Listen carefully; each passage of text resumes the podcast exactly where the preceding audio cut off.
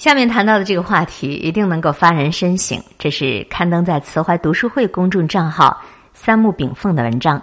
谁夺走了人的天寿？天寿是什么？天寿乃万物本寿，也就是生物由生至死的气数。凡物一出，皆有定数，故寿由数来，而数又由运来，命又由运出，命由天定。近代医学对于寿命有一个基本的计算方式，那就是动物的寿命一般都是它成长期的六倍左右。比如说马，它从出生到长大到成年，大约需要五年，那么马的寿命大约是三十岁左右，而人呢？从出生到壮年，大约十八年左右，所以人的寿命应该在一百零八岁左右。从《黄帝内经》当中，我们了解的，知道古人皆能度百岁而去。可是，为什么现在的人活到一百岁的已经算是很稀罕的了？寿命达到一百零八岁的屈指可数了。但是动物几乎都能够活到它的天寿。那么人为什么不能呢？是谁夺走了人的天寿呢？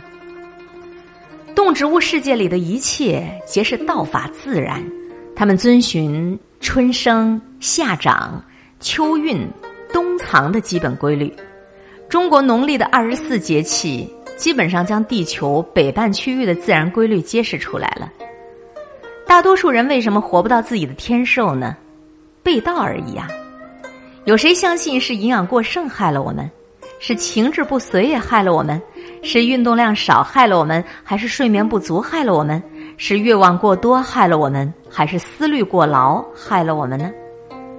其实，一切违背自然的举动都是慢性自杀。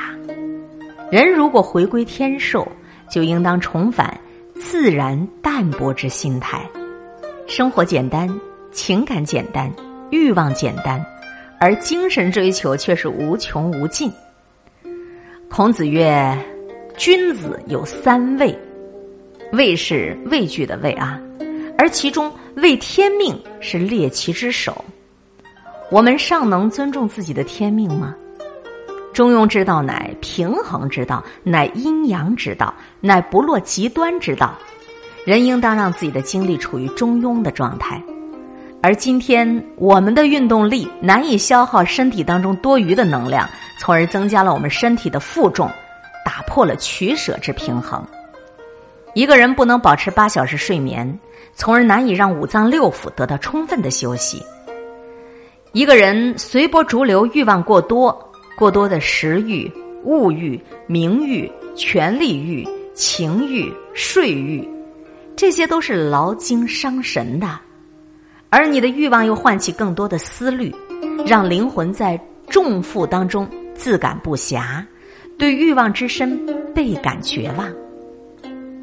其实养生最简单的方式就是道法自然。如果想要长寿，就得像动物一样活着，顺从自然的一切安排。你看那动物世界里的老虎，吃饱了，独身睡在太阳底下。即使身边有小鹿在身边吃草，老虎也绝对不会伤害它。而欲望纷飞的人呢，面对这样的诱惑，还有能够有老虎这种淡定安然的心态吗？有钱了还想更有钱的，身体追逐欲望，而灵魂却道法自然。如何让淡泊的灵魂喜欢我们的身体呢？只有同声相应，同气相求啊！如今的那种高僧大德，为什么都能够长寿啊？少私欲啊，灵魂清净啊，灵魂喜欢什么？喜欢你清净的身体呀。道法自然，你的精神灵魂来自天地之间。只要我们具备了天地之德，就能够享尽天地所赐予的形寿。人为什么活着？又是为了谁活着？为了肉体欲望活着，还是为了灵魂自然活着？其实从我们选择那一天起，天命自此已定。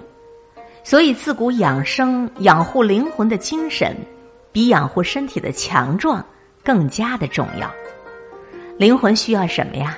无为而治。身体需要什么呀？积极进取。